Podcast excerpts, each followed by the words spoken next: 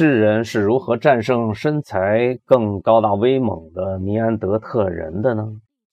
不是比尼安德特人更强壮，而是更多的依赖大脑的思维能力。智人更会协作，智人更会谋划，智人有更多的阴谋诡计。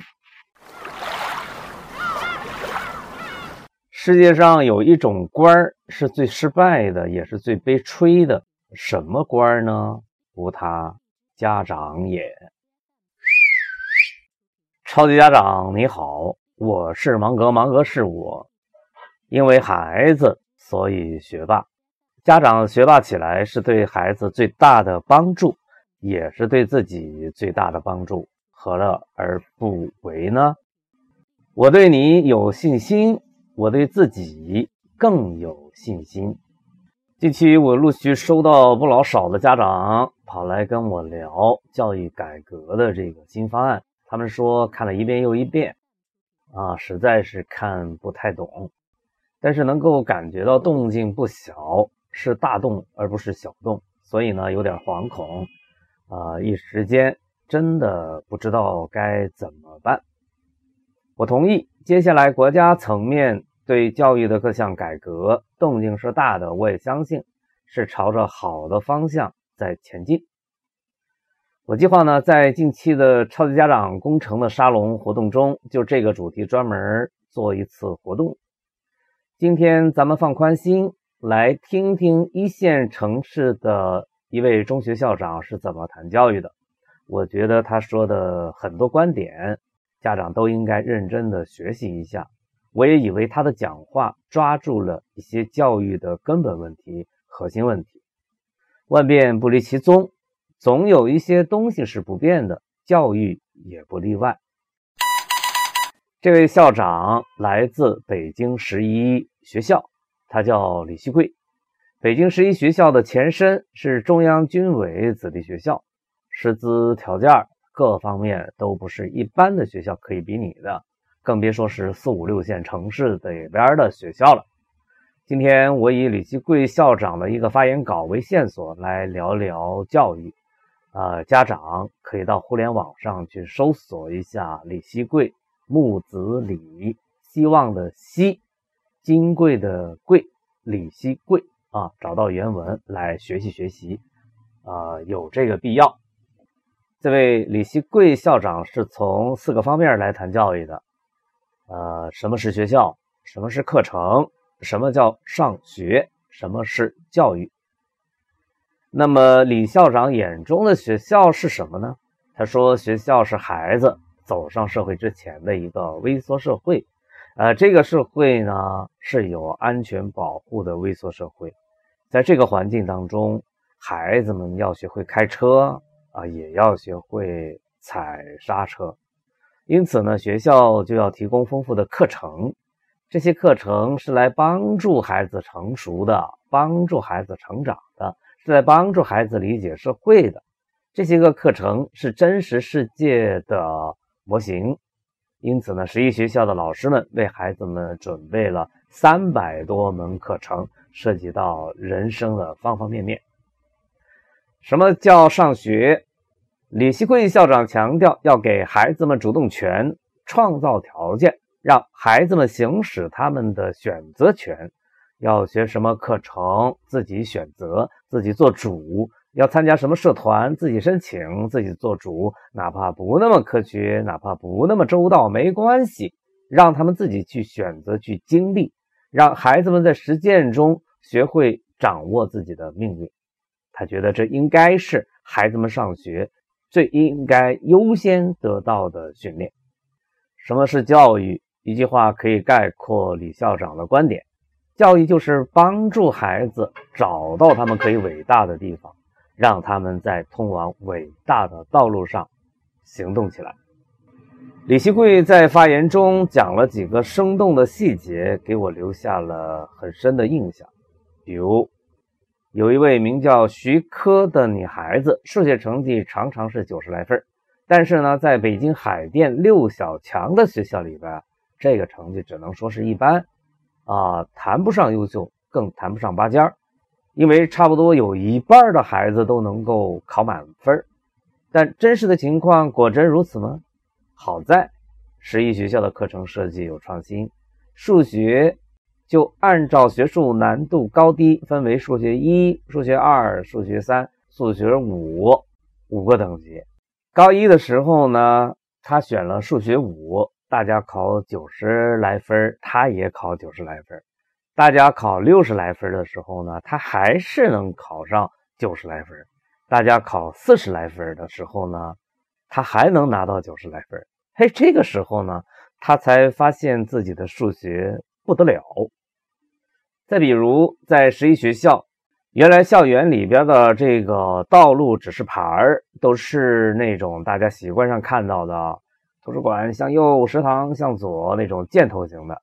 后来呢，学校把它改成了校园全景示意图，将学校的。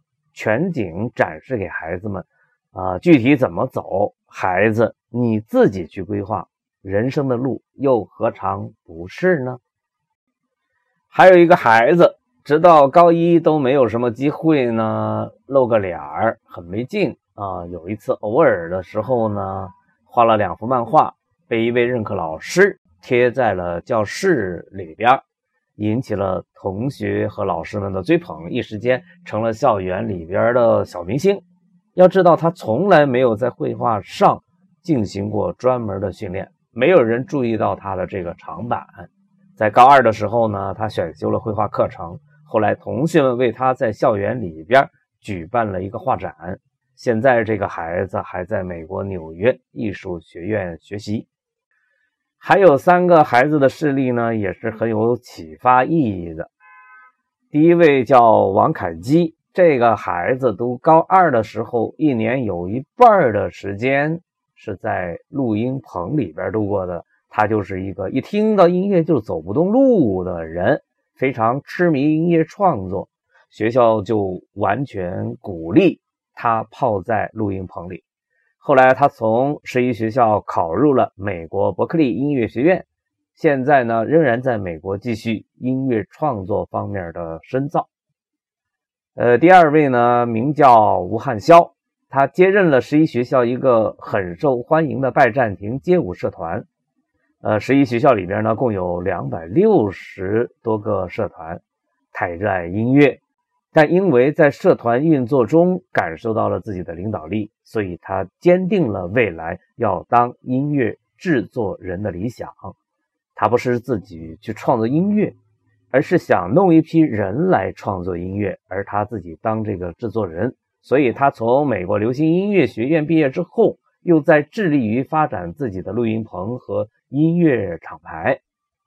第三位孩子名叫陈仲义。熠熠生辉的熠啊，这个孩子呢是学校大型活动的技术总监。学校没有一个老师在音响、灯光、编程方面的技术能够超过他，所以他从国内大学毕业之后，现在在网易杭州总部雷火工作室从事游戏音乐制作。李校长是这样来解释他的想法的。他说：“这三个孩子的共同点都是喜欢音乐，在传统的学校里边呢，他们就是几个同样喜欢音乐的孩子。但是这个标签其实非常的抽象和笼统。可是，在十一学校里边呢，这三个孩子是不一样的。他们要给这样的孩子提供唤醒自己独有的音乐天赋的舞台。呃，非常好。”很受启发，不知你的感觉怎样？故事听完了，老规矩，咱们还得提出几个有意思的问题，好好掰扯掰扯。第一个问题是：李校长讲的好不好？牛不牛？我以为啊，李校长的发言非常好，非常棒。牛不牛？非常牛。先来说说牛。李希贵校长是校长里边少有的，从高考指挥棒的束缚之下自己求得解放的校长，在全国也不多。为什么这么说呢？有三大理由：多、快、好。多是多元化，在李校长的眼中，学校是孩子走入社会之前的社会的缩影、社会的模型。既然是社会的缩影、社会的模型，就得多元，课程多，体验多，连犯错的机会都多。哈哈，因为在校园里边犯点错，破坏力在可控的范围之内，孩子也在这样的过程中学会踩刹车，学会加油，该加油的时候加油，该踩刹车的时候。踩刹车，在十一学校，孩子们可以获得更多的体验，尝试更多的可能。再来说说快，快不是一味的赶进度，不是一味的赶课程，而是尽快的发现孩子的长板，尽快的培养孩子的兴趣。为了这样一种快，不断的探索，不断实践。接下来，咱们再来说说多快好的好，成绩好，排名好，那都是外在的好。而李希贵校长追求的是孩子内在的好。何谓内在的好呢？没有主动，何所谓好？好的第一要素是把选择权交给孩子，让孩子主动去行使他的权利，让孩子在一次次主动行动当中。学会取舍，学会控制，好是一种唤醒，唤醒孩子内在的学习动力，唤醒孩子内在的探索未知的强烈欲望。好，非常好，实在是好。可是，不是所有的孩子都能够碰上李希贵这样一位校长，一位从高考指挥棒的束缚之下解放出来的校长，不是吗？第二个问题是，四五六线的城市的家长还能够与一线城市的家长在同样一个赛道上展开竞争吗？正因为李校长讲的太好了，所以有的家长呢就犯嘀咕：“哎呀，我的孩子要是能够摊上这么牛的校长就好了。”但是那可能吗？北京十一学校那可是全国的名校啊，起点高得很。说到起点。咱们就从起点开始说起。难道四五六线城市的家长的起点就一定比不上一线城市家长的起点吗？不认真的思考，答案恐怕是肯定的。那么认真想想，多动动脑筋，结果会是怎样的呢？先来说一个故事。呃，上个世纪初叶，无数革命先贤在思考中华民族的前途与命运。有主张这个君主立宪的，也有主张民主共和的。后来民国成立了，但这个时候呢，在原始资本主义的背景之下，刚刚诞生不久的共产主义思想传到了我国。哎，这一套学说，呃，可以说是当时世界上最先进的一种社会科学的理论。中国共产党人没有走老路。而是引进新理论，开辟新道路。共产党人是代表被剥削阶级的，但这并不妨碍他们可以找到世界上最先进的革命理论来武装自己的大脑。再说一个故事，最近呢，我在追剧，这个电视剧的片名叫做《奔腾年代》，说的是咱们国家电力机车的发展历程。其中有一个情节是这样的：从起步来说。我国在电力机车上的研发当然是落后的，但是咱们的科研人员在科研过程中不是一味的跟在发达国家的屁股后边亦步亦趋，而是在跟随中提前有预判，瞄准电力机车下一代甚至下两代的发展方向，提前布局，自主创新，直到今天高铁技术在全世界全面领先。我的意思是，四五六线城市里边的家长，咱们的孩子恐怕没有那么好的运气，有机会摊上李继贵这样一位好校长，这是现实，这也是真相。但是不是咱们就不可能与他们掰手腕的呢？当然，这是一个很难翻盘的课题。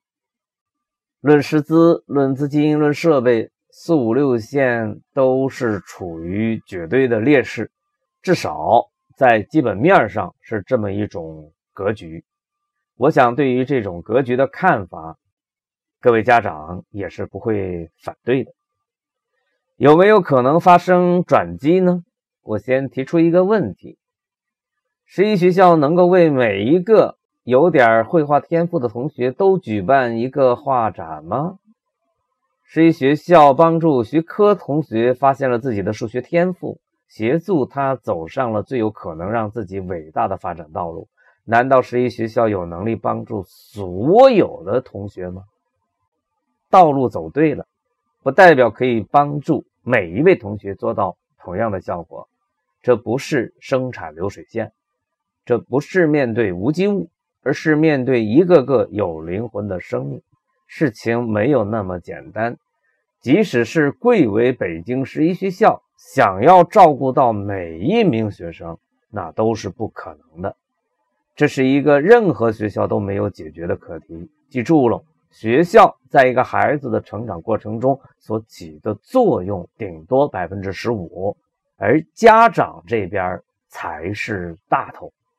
事情还可以反过来问问：离开十一学校这样一所全国最好的学校之一的环境，咱们就没有机会帮助孩子发现自己的天赋优势了吗？好像也不能直接。给出一个否定的答案，对吧？事实上，比硬价，我们恐怕比不上；比理念却是有可能的。咱们还可以在北京十一学校较为先进的教育实践的基础上，因地制宜的进行适合自己的优化，这是完全有可能的。超级家长宣言就是这么一份文件，你要的都在里边。只是芒格老师对家长有更高的要求，比李希贵校长要求家长的要多得多。这也是一种因地制宜，这是一种有可能发生转机的策略。正如一穷二白的中国共产党人在寻找救国救民的发展道路的时候，选择了共产主义这样一个最先进的理论来指导中国的革命实践。后来被证明，共产主义理论不仅理论上有高度。在实践中也是最适合中国实际的一种理论。如果你认为自己是一节动车，那么你可以申请加入到超级家长的世界里边来。如果你认为自己已经做好准备了，你可以成为芒格老师开出的一列由超级家长组成的高速动车组的一节儿。在这样一列高速动车组上。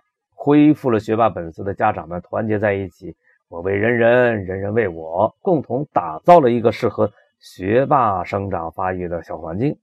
大家互为参谋，互为友邻，互为同学，互为镜子，走在一条正确的学霸态的成长的轨道上边。想不进步都难，想不优秀都难，想不学霸都难。在这样的集体里边。还有什么困难是战胜不了的呢？还有什么对手是不能超越的呢？还有什么任务是不可能完成的呢？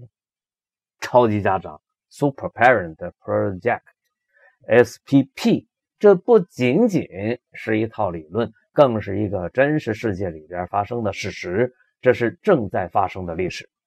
四五六线城市的家长不要急，不要怕。至少在这个世界上边，还有一套办法适合你，而这套理论还在不断的优化当中，并且看上去它好像没有机会停得下来。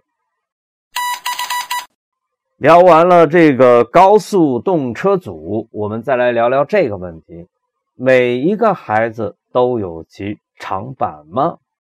这个问题应该这样来回答。每一个孩子有没有绝对长板不知道，但一定有相对的长板。相对呢，一是相对自己，有自己更喜欢的，有自己更容易掌握的，有自己更有信心，变得更加优秀的，这是一个意思。还有一个意思可能是这样的：相对于旁边的同学、周边的同学们，每一个孩子都有一个长板。这个相对还有一个范围的相对性。一个班是一个相对，一个年级是相对，一个学区、一个城市、一个省，长板不长板是一个相对的概念。我想家长应该更关心另一个问题：如何及早的发现孩子的长板，这是一个更重要的问题。孩子的长板隐藏的比较深，不那么容易一眼就可以探测到，这需要一个过程，还可能需要一点运气。我觉得家长呢，咱们首先要问问自己：自己知道孩子的长板吗？自己想过用什么办法来探测孩子的长板吗？自己有这个意识吗？还是我们正如李希贵校长担心的那样，我们只关心孩子的短板呢？关心孩子的短板的家长都是怎么做的呢？有些什么行为定式呢？一天到晚带着孩子补这个补那个，好像不补课天都会塌下来一样。其实，比补短板更重要的是要尽早的发现孩子的长板，然后呢？制定出开发长板的长期战略，这才是更为科学的办法。过去木桶理论对实践的指导意义更大，现在呢，长板理论似乎对于实践的指导意义更大。但是这个弯子要怎么着才能转过来呢？我们是不是应该去寻找寻找这个问题的答案呢？我想说的是，要发展的看问题事物。总是在发展变化之中的。时间不早了，我们来总结总结，想想对策，来优化我们的行动。其实，一要重视对手。一线城市有着他们得天独厚的 N 多优势，所以呢，我们要向先进学习。我们得要知道对手有多么的优秀，对手的资源有多么的科学，做到。知己知彼，才能够百战不殆，这是问题的一方面。另一方面呢，家长四五六线城市的家长要改造自身的学习，要付出自己的努力，要真努力，而不是假努力啊！要在一个正确的方向上持续下注，不断投入，使自己变得更加强大。除了这样，我找不出还有什么更好的办法来。其实二，我们要记住，与一个孩子的成长最直接的原因不是学校，而是家庭。学校起的作用没有那么大，顶多百分之十五，大头在家庭。所以呢，想要抓好超级家长工程的家长，想要自己的孩子永远保持学霸本色的家长，快快行动起来吧！先让自己学霸起来。启示三。发现孩子的长板比发现孩子的短板更重要。这个事情要多想办法，要尽早的发现孩子的长板。希望孩子未来以自己的长板儿参与社会分工与协作。